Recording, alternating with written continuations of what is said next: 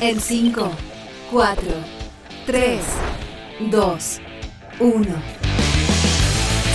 Ahora comienza Café Plus con Victoria Walsh.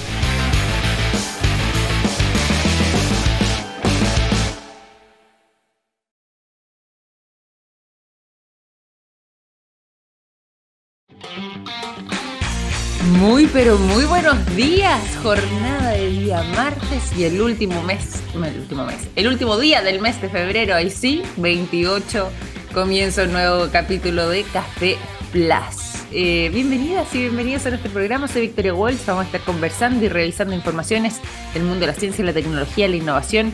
En este capítulo del día de hoy vamos a estar con un tremendo, tremendo programa para entregarles a todos ustedes la información necesaria para compartir y comenzar bien informados la mañana. Vamos durante esta jornada a referirnos frente a lo que va a estar pasando en la jornada. No nos vamos a referir en sí mismo al calor, las temperaturas 32 grados, dicho sea de paso para Santiago, sino que vamos a darle una mirada un poco más amplia. Fíjense que a propósito que estamos a 28 de febrero, se hizo un balance de eh, las temperaturas durante este segundo mes del año, en este caso este año 2023, respecto a cómo venía siendo los meses de febrero en los años anteriores. Y no me refiero a uno, dos, tres años, ni tampoco a diez.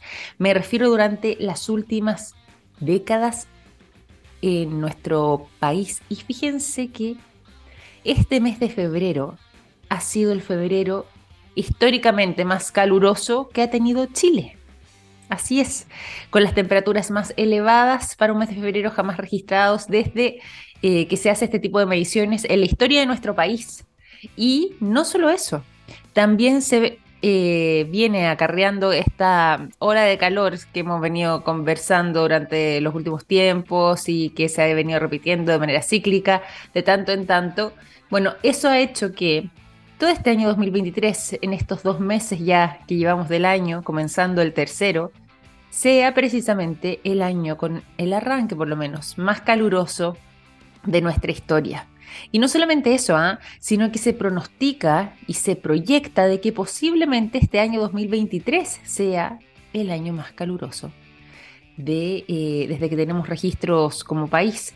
No estamos todavía seguros a ciencia cierta, falta lógicamente, se hace camino al andar, como dicen popularmente eh, este verso, pero literalmente, de momento, estos primeros dos meses sí ha sido el año más caluroso, al menos en el inicio de año. Vamos a ver cómo sigue el mes de marzo con estas temperaturas elevadas y esta tendencia para bien o para mal, no solamente sucede en nuestro país, sino que también ha estado sucediendo en otros rincones del continente, en el cono eh, sudamericano, todo lo que tiene que ver con la región, pero además también alrededor del mundo, fenómenos parecidos se han seguido manteniendo.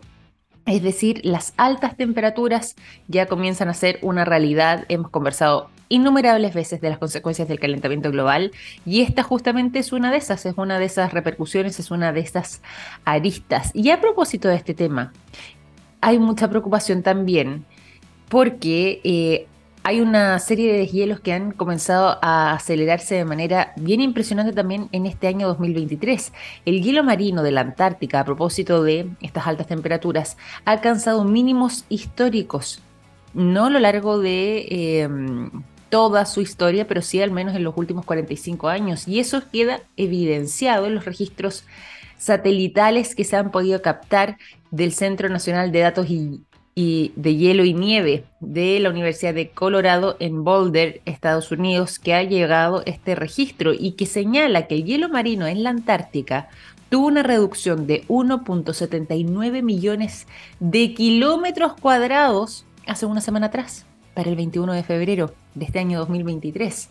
Es decir, el hielo marino antártico se, eh, redujo eh, la semana pasada a su menor extensión durante estos últimos 45 años, según han podido determinar por las imágenes satelitales y posiblemente, y acá está la parte desoladora, esto se mantenga. Es decir, existe la posibilidad, según señalan desde el Centro Nacional de Datos de Hielo y Nieve de la Universidad de Colorado en Boulder, según ellos indican, posiblemente durante este año se produzca aún más deshielo y sobre todo también hacia finales de la estación, todavía estamos en pleno verano, nos queda hasta el 21 de marzo en este periodo estival y de acá a menos de un mes más, posiblemente esto se acelere aún más, es decir, durante estas tres semanas tengamos o más noticias o imágenes más desoladoras respecto a los deshielos y esa medición que estamos señalando ahora de este mm, hielo marino antártico que tuvo esta reducción significativa, la mayor eh, en estos 45 años, pueda incluso disminuir aún más y generar una crisis aún más profunda. Hay mm, muchísima consternación de parte del mundo científico respecto a este tema y por supuesto eh, conociendo también las implicancias que todo esto pudiera tener. Yo les decía que llevamos solamente dos meses completos ya del año y hay un calor intenso de momento. Al menos les puedo señalar que lo que fue el año 2022 se trató del quinto año más cálido jamás registrado en la historia y eso, y hay que recordar, esto es muy importante, que nosotros estuvimos viviendo el patrón meteorológico del fenómeno de la niña. Eso implicó que hubiera más lluvias, que las temperaturas no se sobreelevaran y aún así fue el quinto año más caluroso en nuestra historia a nivel mundial. ¿Qué irá a pasar este año 2023? El panorama no se ve tan alentador como eh, nos gustaría. Así que aquí un llamado también y mucha atención con todo esto que está pasando y no lo podemos eh, obviar ni, ni hacer vista gorda frente a un tema que por supuesto además nos involucra a todos porque finalmente estamos todos en el mismo barco, esta es la casa de todos como bien dicen por ahí, así que eh, son temas que le ponemos particular atención. Ya son las 9 de la mañana con 13 minutos, vamos a continuar acá en el programa, vamos a irnos a temas más alegres y para eso la música viene siendo clave. Bien recordarán quienes vieron la presentación de Fabricio Copano en el festival, cómo culminó esa mm, esa rutina del humor culminó con nada más y nada menos que los bunkers a propósito de la relación que le hacían a los ex integrantes del Club de la Comedia eh, con esa agrupación. Bueno, fíjense que precisamente ellos abren esta mañana musical aquí en Café Plus, los bunkers, con la canción Ven aquí, es lo que suena a continuación. 9 de la mañana con 18 minutos, estamos completamente en vivo a través de la transmisión de Radio TX Plus en nuestro programa Café Plus. Y por lo mismo vamos a conversar a continuación junto a nuestro invitado porque vamos a tener un tema bien interesante para compartir con todos ustedes y que dice relación con una convocatoria, la convocatoria Gen 1 que viene a marcar el debut de Patagonia Startups. El objetivo aquí es poder acompañar y apoyar a 10 empresas que sean emergentes dentro de lo que vendría siendo un programa de aceleración de cuatro meses que incluye asesoría, conexión con inversionistas y todo esto además con el apoyo de una red de consejeros expertos y con el objetivo de tener un impacto tanto en nuestro país como alrededor del mundo con soluciones eficientes y sostenibles tal y como nos gusta acá en nuestro programa. Por lo mismo quisimos destacar eh, este tema y también invitar a quien es el CEO de Patagonia Startups Incubator. Está junto a nosotros Ricardo Icarte. ¿Cómo estás, Ricardo? Bienvenido a Café bien, Muy buenos bien, días. Victoria. Muchas gracias por la invitación. Muy contento de estar acá. Oye, día importante el del día de ayer, 27 ¿ah? de febrero, que ya se abrieron entonces estas postulaciones para la primera generación y esto se va a estar extendiendo hasta el 22 de abril. Cuéntanos, antes de que nos vayamos a esos detalles, cuéntanos un poco sobre eh, Patagonia Startups, lo que se busca además con este, esta convocatoria Gen 1, eh, marcando lo que viene siendo este debut. Sí, bueno, Patagonia Startup nace ahora, recién con esta convocatoria, pero es conformado por un equipo de experiencia en el mundo de las incubadoras, aceleradoras, los fondos de inversiones y sobre todo el área sostenible. Veníamos trabajando hace unos par de años con esta idea de poder impactar mucho más rápido. Eh, quizá estaban ahí incubándose esta misma idea de nosotros, pero a raíz de todo lo que estamos viendo en el mundo de cambio climático, el que el clima ya cambió, no, no volver atrás eh, decidimos acelerar todos estos procesos y unirnos eh, con, el resto de, los socios en el directorio y avanzar con esto lo más rápido posible.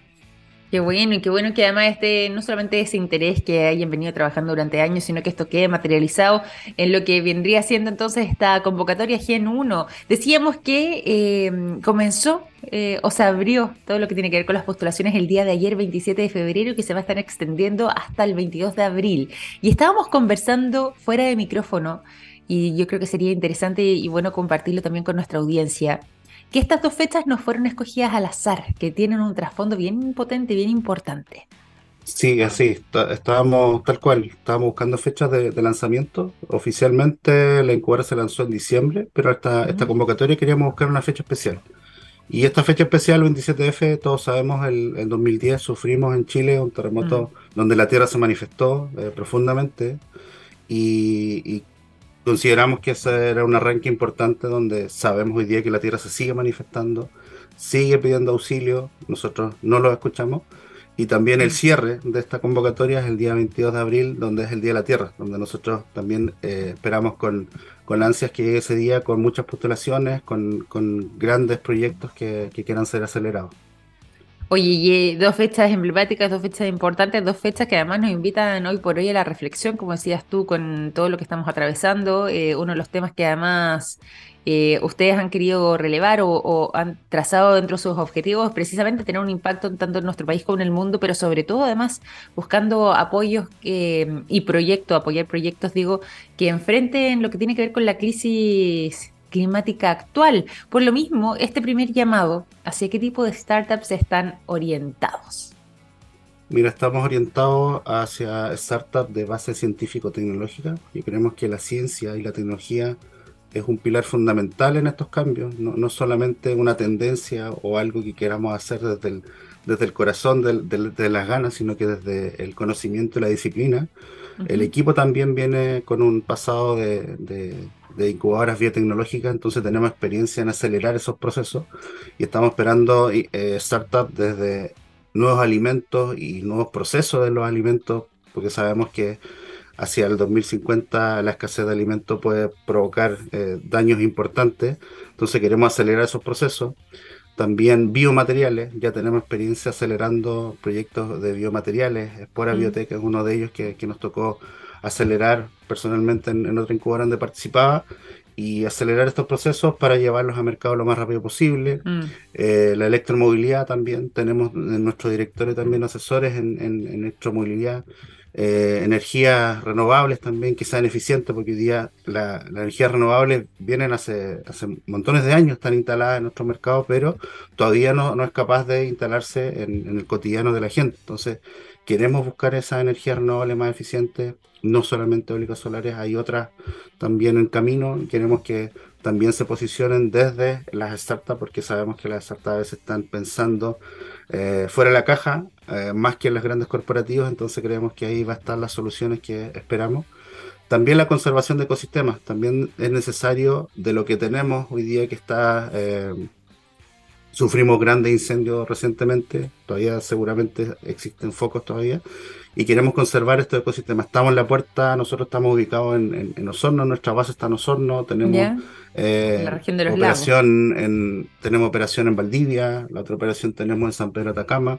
Estamos en, un sector, el entrar a la Patagonia, y queremos conservar eso. Estamos en el frente, poniendo el frente ahí para que este cambio no siga avanzando y protejamos esa, esa, ese territorio. Totalmente, totalmente. Bueno, y ahí ya hay una motivación en sí mismo, porque estamos hablando de un lugar eh, emblemático y privilegiado también en nuestro país, ya sea por su riqueza, por sus ecosistemas, por su amplia variedad de flora y fauna, y por lo mismo la urgencia y la necesidad de conservarlo y poder preservarlo de buena manera, sobre todo enfrentando lo que tiene que ver con el cambio climático, como bien tú mencionabas recién, y por lo mismo, y ya que tú nos das estas primeras características también respecto a eh, las empresas que eh, pueden sumarse a esta convocatoria, Quería preguntarte para ellos también, para que podamos eh, precisarles, o si es que hay alguien que nos está escuchando y pudiera estar interesado junto con su eh, emprendimiento, su startup o su empresa, em, en poder ser parte, ¿en qué va a consistir este apoyo de la red de consejeros expertos? ¿De qué manera se va a llevar adelante ese trabajo? Eh, ¿Quiénes lo componen? Y, y, bajo qué prisma van a estar participando también estos consejeros. Sí, mira, tenemos dos modalidades. Eh, somos una incubadora y aceleradora privada, entonces podemos darnos este lujo de tener dos procesos al mismo tiempo. Muchas veces otros procesos de incubación están muy restringidos a veces por financiamientos que te dicen que tienes que hacerlo de cierta manera. Acá el proceso de incubación va a estar orientado para proyectos de alta complejidad que tienen que ver con el área más biotecnológica, que necesitan un poco más de tiempo para entrar al mercado, pero no queremos dejarlas aparte. Eh, sabemos que hay equipos técnicos eh, con, con, estudios de, de posgrado avanzado, entonces esa parte la vamos a, a desarrollar con incubación y también esperamos que lleguen proyectos más uh, avanzados en la aceleración para que puedan ellos ya eh, seguramente tener sus primeras ventas, entrar al mercado más rápido, acelerar ese crecimiento que es necesario para que penetre el mercado y, y la solución también impacte lo que buscamos.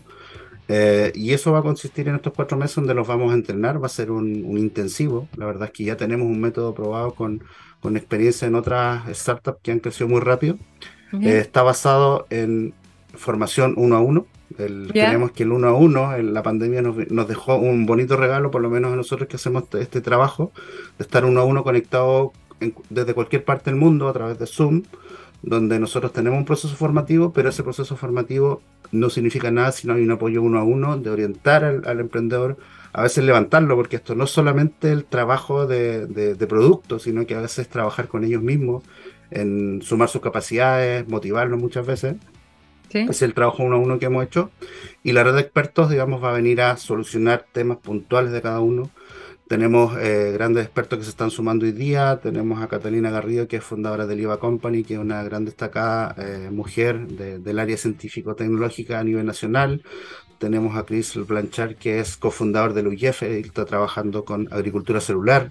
Eh, tenemos a Felipe Núñez, que él eh, tiene una empresa de, de, electromovilidad, está trabajando con toda este, esta área de ciencia. Él está, tiene dos sets, una en, en, el sur de Chile y otra en Houston. Tenemos también otras eh, conexiones con San Francisco también, donde vamos a trabajar todo lo que es cambio climático directo. Hay algunas empresas que, que están apoyando esto, la empresa Pachama en Estados Unidos, que eh, estamos en conversaciones para que ya empiece a trabajar con la primera generación eh, cuando lleguen los proyectos. Entonces, se están sumando varios eh, comités de expertos ahí eh, para poder apoyar a estas startups que, que ingresan al portafolio. Qué bueno, qué bueno poder conocer además esa, esa mirada también de parte de estos expertos. Hay expertos bien interesantes, como decías tú, eh, estos consejeros expertos más bien, sí. que en esta oportunidad también van a estar colaborando entonces con lo que tiene que ver con esta convocatoria del Gen 1. Yo aprovecho también de, de preguntarte y sobre todo para quienes... Eh, estén interesados en poder eh, sumarse a esta convocatoria que, como decíamos, comenzó durante la jornada del día de ayer, 27 de febrero, se extiende hasta el 22 de abril. ¿Cuáles vendrían siendo los requisitos? ¿Hay alguna... Mm, eh, mm, algún requisito, alguna característica especial con la que tengo que contar para poder ser parte de esta convocatoria? Y lo otro es cómo se hace esta convocatoria, o sea, perdón, cómo es que postulan ellos a esta convocatoria, a través de qué mecanismo. Sí, lo primero es que obviamente estén conectados con cualquiera de las verticales que, que hemos mencionado anteriormente, eh, sobre todo en, en, temas de cambio climático. A través de ello, nosotros buscamos que el, eh, en aceleración sean empresas que ya estén creadas, que ya tengan un equipo formado y que seguramente ya tengan sus primeras ventas. Eh, mm. A ellos los vamos a acelerar. Y si están en etapa de incubación, tienen que tener un proyecto de base científico-tecnológica donde la entrada a mercado sea compleja, eh, tengan un equipo, ojalá con mucha experiencia técnica, ahí los vamos a apoyar en el área de, de incubación. Mm. Y con respecto a la, a la postulación, eh, la postulación es a través de nuestro sitio web, que es patagoniastartup.com, yeah. slash, perdón, gen 1. Ahí está toda la información acerca de la convocatoria pueden entrevistarse con nosotros. Está conectado con un Calendly para poder agendar reunión con el equipo para que los puedan entrevistar, conocerlos desde ya. A veces si tienen dudas acerca de la, del formulario de postulación, acerca de si es que cumplen o no con el requisito del foco que estamos buscando, vamos a solucionar ahí lo, sus dudas. Y ahí mismo en esa página está el formulario de postulación que, que tiene pre preguntas relativamente fáciles, digamos, pero que son muy bien hechas porque van al foco de lo que nosotros queremos hacer y de lo que también necesitan. Si es que necesitan levantar capital, si es que hay propiedad intelectual, porque acá dentro de las empresas de base científico-tecnológica es muy importante la propiedad intelectual. Entonces Totalmente. también hacemos preguntas ahí acerca de eso y sobre todo también nos interesa mucho de cómo se conoció el equipo. Acá eh, Ay, hay personas detrás eh, de cómo se conocieron, porque ahí nosotros, eh, nuestra experiencia dice que mientras los, los equipos sean más complementarios, más éxito van a tener. Entonces Importante. también hacemos ese tipo de preguntas eh, dentro del formulario y, y, nada, no es tan largo, así que eh, invitados todos ahí a, a, postular a través del sitio Y a seguirnos en redes sociales, estamos en Instagram y en LinkedIn como Patagones Startup, así que también ahí pueden seguir las noticias acerca de la información que vamos a ir subiendo acerca de cada uno de los puntos. Eh, ahí lanzamos la convocatoria, explicamos un poco las áreas de impacto que vamos a tener y el proceso. Y con el tiempo vamos a ir incorporando otra información para que eh, se vayan sumando más. Ayer ya llegaron comentarios de empresas de Finlandia, de Noruega, porque esta es una convocatoria abierta eh, global. ah, global, no, no es solamente regional, nosotros estamos en regiones, pero no queremos que sea regional, queremos que sea latinoamericana, que lleguen proyectos de España, de Europa, de, Estados Unidos, de, todo el mundo. Así que estamos muy contentos de que ya desde el primer día ya hayan llegado consultas de otros países, que es lo que queríamos generar, la verdad.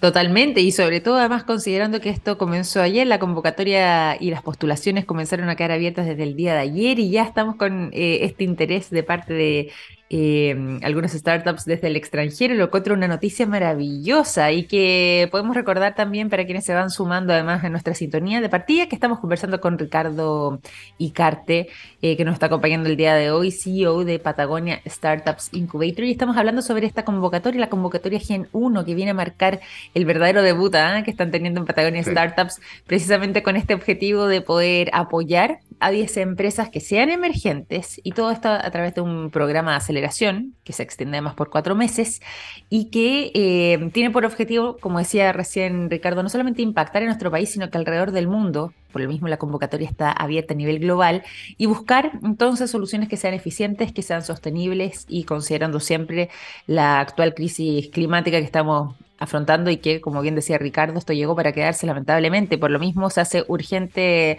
eh, poder contar con la participación de quienes tengan también esta mirada. ¿Y dónde lo pueden hacer? Bueno, en distintos tipos de... Eh, sectores o distintos tipos de, eh, vamos a decir sectores que pueden ser críticos o sensibles eh, para nuestra economía, como pueden ser los alimentos, los recursos hídricos, las energías renovables, para qué decir lo que tiene que ver con eh, los materiales, la contaminación, la polución, la conservación de ecosistemas, en fin, muy interesante además esto que nos está contando Ricardo respecto a esta convocatoria que dicho sea de paso se extiende hasta el 22 de abril entonces para quienes quieran participar, 22 de abril además Día de la Tierra, jornada importante y Ricardo, tú nos entregabas recién un poco las coordenadas para poder conectarse, pero eh, ¿te parece si es que volvemos a recordarlo para quienes quieran eh, postular? ¿Dónde lo pueden hacer? Y además de eso, ¿por qué debiesen hacerlo? ¿Por qué quienes nos están escuchando y que posiblemente tengan eh, alguna empresa emergente que tenga justamente esta orientación, debiesen ser parte de esta convocatoria, postular y quizás tener buenos resultados de acá al mes de abril cuando ya conozcamos los ganadores? Nuestra, nuestro sitio, eh, se pueden postular en nuestro sitio, Patagonia Startups, eh, con, ese final, startups.com eh, slash gen 1. Ahí va a estar toda la información acerca de, este proceso en específico. También pueden visitar el resto de la página también donde hay información valiosa de, lo que hacemos. también en LinkedIn como Patagonia Startup y en Instagram también como Patagonia Startup. Ahí está toda la información que, que va a tener la convocatoria ¿Y por qué creemos que eh, deben sumarse a nuestro proyecto? Porque en definitiva en, la crisis climática, crisis ambiental que tenemos hoy día, los cambios tienen que ser hoy día. No tienen que ser mañana, ya vimos cómo, cómo, cómo, está implantando nuestro país. Eh, vamos a entrar en un invierno quizás más, más, más crudo incluso. Ahora le toca al hemisferio norte sufrir con este verano, con este con esta alza de temperatura. Ya, ya lo decías también, el derretimiento de los de la Antártica, el Polo Norte también está sufriendo mucho y todo está conectado en el mundo. Entonces vamos a sufrir por los próximos años, así que muchas veces más que mitigar tenemos que adaptarnos también. Entonces las soluciones también tienen que venir a través de adaptarnos a, este cambio climático y obviamente que proteger todo lo que son nuestros recursos naturales, el agua sobre todo. Entonces, a todos ellos que quieran impactar en estos sectores, invitados a, ser parte de esta generación. Eh, esta generación es o este programa es gratuito. Eh, tiene servicios especializados que sí son de pago, cuando ya se supone que las startups muchas veces eh, necesitan apoyo directo. Nosotros también vamos a brindarles apoyo directo para hacer algunas tareas por ellos, porque queremos que aceleren rápido, no, queremos que, que, se tarde mucho tiempo en entrar al mercado, acelerar ciertos procesos. Y también los vamos a conectar con red de inversionistas al final del proceso. Terminamos con un demo day al final de estas empresas que terminen, van a conectar con, se van a presentar inversionistas que ojalá que puedan invertir en ellos también en, este proceso. Mm, qué bueno, qué bueno poder eh, más conocer todo lo que tiene relación con este proceso, lo que tiene que ver con esta convocatoria con Gen 1 y te quiero agradecer además Ricardo por haber eh, venido a nuestro programa, contarnos además en lo que están, cómo han estado trabajando y sobre todo sobre... Esta destacada convocatoria Gen 1 que viene a marcar entonces el inicio formal, podríamos decir, de Patagonia Startups. Muchas felicitaciones, todo el éxito también para lo que sea de acá el 22 de abril y el proceso posterior que se extiende entonces por estos cuatro meses, que salga maravilloso y ojalá tengamos la oportunidad de conversar nuevamente para que nos vayas contando cómo es que todo esto ha seguido desarrollándose. Muchas gracias, Victoria. Muchas gracias por la invitación al programa y te estaremos contando acerca de quiénes fueron seleccionados y después cómo van a impactar en, en Fantástico, vamos a estar atentos. Vamos a estar muy atentos. Muchísimas gracias, Ricardo Icarte, CEO de Patagonia Startups Incubator, conversando con nosotros durante esta mañana aquí en Café Plus. Ya son las 9.36, por lo mismo nos vamos a la música y los quiero dejar con nada más y nada menos que Alabama Shakes. La canción Hold On es lo que suena a continuación. Me gusta esta música nueva, ¿ah? esta cortina con la que estamos acompañando el programa en esta nueva temporada más de Café Plus. Y les quiero contar que ya son las 9 de la mañana con 40 minutos y por lo mismo nos vamos a las informaciones como la siguiente. Los productos de yodo de SQM están en, en tomografías con medios de contraste que sirven para diagnosticar el cáncer. Gracias a eso, millones de personas inician tratamientos oportunos. Los productos de SQM ayudan a mejorar nuestra calidad de vida. Puedes encontrar toda la información disponible en su sitio web sqm.com. Y nos vamos también a continuación a conversar respecto a em, una noticia que vino a sorprender a muchos eh, y que podría acarrear enormes consecuencias a nuestro organismo y a nuestra salud. La mm, presencia de un tipo de compuesto que es parte de un edulcorante sin calorías y que estaría relacionado al riesgo de sufrir infartos de miocardio, coágulos, apoplejías y mucho más. Todo esto según un estudio. Les cuento un poco. Seguramente quienes em, han en su momento intentado endulzar la stevia eh, en hojitas se habrán dado cuenta que tiene un dejo un poco amargo, bueno, y se endulza justamente eh, la stevia para poder dejarla de buena forma. Em, lo mismo pasa también con algunos productos keto, que son muchas veces reducidos además en azúcar. Y les cuento todo ello han sido mm, muchas veces tratados con un sustituto del azúcar. A propósito que decíamos de este edulcorante bajo en calorías o sin calorías llamado eritritol. Posiblemente quienes conozcan entonces estos procedimientos eh, habrán escuchado su nombre. Bueno, el eritritol estaría, según la investigación, relacionado a riesgos de infarto, infarto al miocardio, a coágulos sanguíneos, a apoplejías e incluso, a raíz de todo esto también, al fallecimiento, a la muerte. Todo esto según un estudio que eh, lideró el doctor Stanley Hansen, director del de, eh, Centro de Diagnóstico y Prevención Cardiovascular del Instituto de Investigación Lerner de la Clínica Cleveland en Estados Unidos. De ahí lograron determinar que eh, las personas con factores de riesgo de base hacia enfermedades cardíacas o hacia la diabetes tenían o aumentaban el doble su riesgo de poder sufrir un infarto miocardio o una apoplejía cuando tenían además niveles altos de eritritol, es decir, cuando tenían un consumo activo de este tipo de sustancias para reemplazar, por ejemplo, el dulzor del azúcar y así evitar eh, agregar más calorías a nuestro organismo, al utilizar eritritol, se duplicaban sus riesgos de enfermedades cardíacas o incluso de diabetes. ¿Para qué decir los infartos al miocardio o la apoplejía? Si es que el nivel de eritritol dentro de la sangre se situaba en torno al 25% superior en comparación con el 25% inferior, el riesgo de sufrir un infarto de miocardio o una apoplejía eran literalmente el doble, como señalábamos recién. De hecho, se dice además en este estudio que esta eh, conclusión está a la altura de los factores de riesgo cardíacos más potentes, como incluso la diabetes.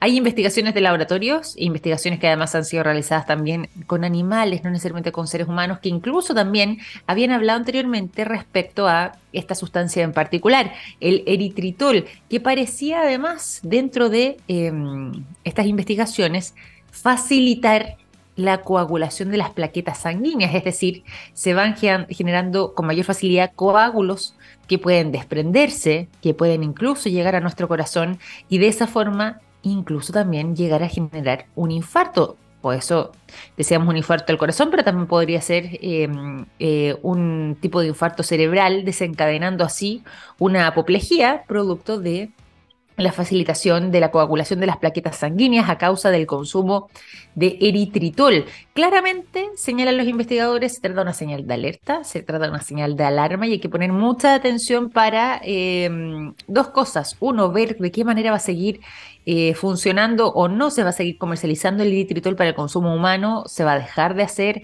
Eh, si es que es así, tendrá una eh, sugerencia de la cantidad de consumo de esta sustancia, es decir, con cuánto eh, podría ser un consumo moderado que no exponga ningún tipo de riesgo a nuestra salud, sobre cuánto ya podría ser eh, riesgoso. Bueno, todo eso va a requerir no solamente más investigación, sino que además también eh, pronunciamientos, por supuesto, de las autoridades pertinentes, posiblemente la FDA también haga lo suyo en su momento, pero sobre todo precaución de parte de quienes consumen el eritritol de manera permanente o que lo han utilizado directamente como sustituto para poder endulzar sin agregar calorías a los alimentos o bien para... Em, de alguna forma u otra incluirlos dentro de eh, sus hábitos de consumo cotidiano. Así que ahí hay un llamado eh, poderoso a través de este estudio que, como les decíamos recién, realizó la em, clínica Cleveland, eh, particularmente su instituto de investigación Lerner de, este, de esta institución y que ya está siendo publicado además por la revista científica y académica Nature Medicine. Ahí pueden encontrar todos los resultados. Nos vamos a la música, dejamos los endulzantes, el eritritol en este caso, y sus riesgos para irnos, a propósito también de los riesgos en sangre, a Royal Blood, ¿ah? sangre real, sí, Royal Blood es lo que escuchamos a continuación. La canción Figure It Out es lo que nos acompaña cuando ya son las 9.46. La mañana con 50 minutos estamos completamente en vivo en nuestro programa Café Plus. Y es momento también de contarles lo siguiente para irnos a las informaciones y también a los buenos datos como el siguiente. Hay productos que nos han acompañado toda la vida como el yodo, presente en el área de la salud, el nitrato de potasio en la industria de la alimentación, las sales solares en energías limpias y el litio en la electromovilidad. Los productos de SQM ayudan a mejorar nuestra calidad de vida. Puedes encontrar toda la información disponible en el sitio web www sqm.com. Nos vamos a las informaciones y nos vamos a ir a algo que eh, no sé si a ustedes les habrá pasado, ¿ah? pero parecer vendría siendo un fenómeno bastante más extendido, incluso a nivel mundial, y que ya podría adentrarse como una de las características humanas que no nos gustaría que suceda, pero que eh, al parecer nos hemos estado acercando a esa realidad. ¿Sabían que los seres humanos poco a poco hemos estado perdiendo el sentido del olfato. Así es, y no me refiero al COVID, ¿ah? no me refiero al COVID-19, no me refiero a una consecuencia quizás de este virus en particular, sino que eh, me refiero a una tendencia que ha sido estudiada a nivel mundial y que eh, se ha dado y se presenta de manera transversal en distintas latitudes incluso. Pero a través de distintas investigaciones, si bien esto está pasando a nivel global con los seres humanos, se pudieron percatar algunos investigadores de que había algunos rincones específicos del planeta donde esto se concentraba de mayor forma, es decir, donde era mayor la cantidad de personas o que tenía eh, una pérdida significativa de su sentido del olfato, o bien donde su sentido del olfato de manera general ya era bastante menor que personas que vienen en otros lugares. ¿A qué se debe esto? Bueno, según investigaciones recientes, la exposición al PM2.5, que vendría siendo el nombre eh, colectivo, que se le entrega la presencia de partículas de contaminación aérea que emite la combustión, sobre todo la combustión que proviene de automóviles, de estaciones eléctricas e incluso también de nuestros propios hogares, vendrían generando de manera paulatina una verdadera disfunción olfatoria que muchas veces, si bien está radicada en sectores industriales, personas que vivan o en grandes urbes, para qué decir la gente que vive en la ciudad de Santiago, donde tenemos altos índices de contaminación, sobre todo en el invierno. Eh, si bien puede estar un poco vinculado a eso, ha sido tanta la contaminación que hemos eh, enviado al medio ambiente, sobre todo lo que tiene que ver con la polución aérea, que esto ya estaría literalmente eh, irradiándose hacia todos los rincones del planeta e incluso personas que viven en áreas campestres eh, o, en bosques o tienen la suerte de estar en lugares donde todavía la naturaleza está muy bien preservada y conservada, también han eh, evidenciado una disminución significativa de su capacidad olfatoria y en parte vendría siendo entonces por eh, esta alta polución aérea que ya está presente en prácticamente todo nuestro planeta y que viene impactando a los seres humanos. De hecho, según un último estudio más reciente, ya se está empezando a mostrar la escala real que tendría justamente la contaminación presente en el ambiente y en este caso en particular,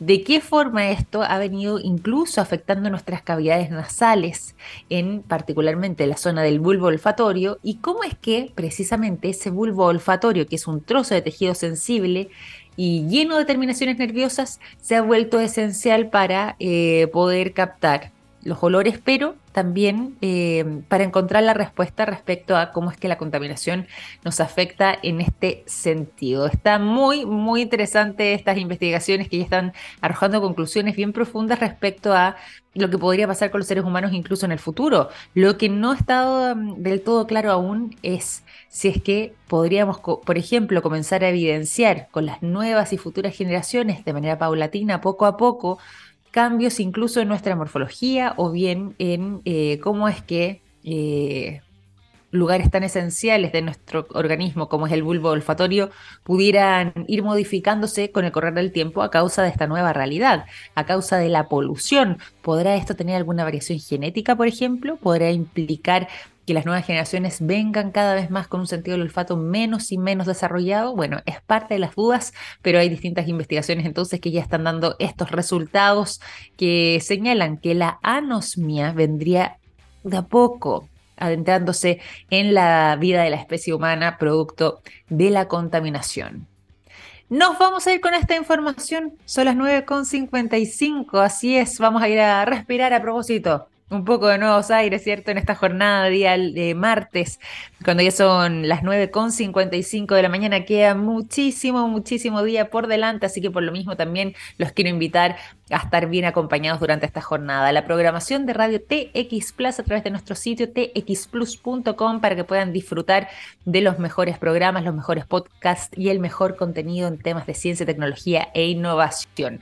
Ahora sigan en sintonía porque ya comienza la ciencia del futuro. Nosotros nos despedimos hasta mañana, que estén muy bien, un gran abrazo. Chao, chao.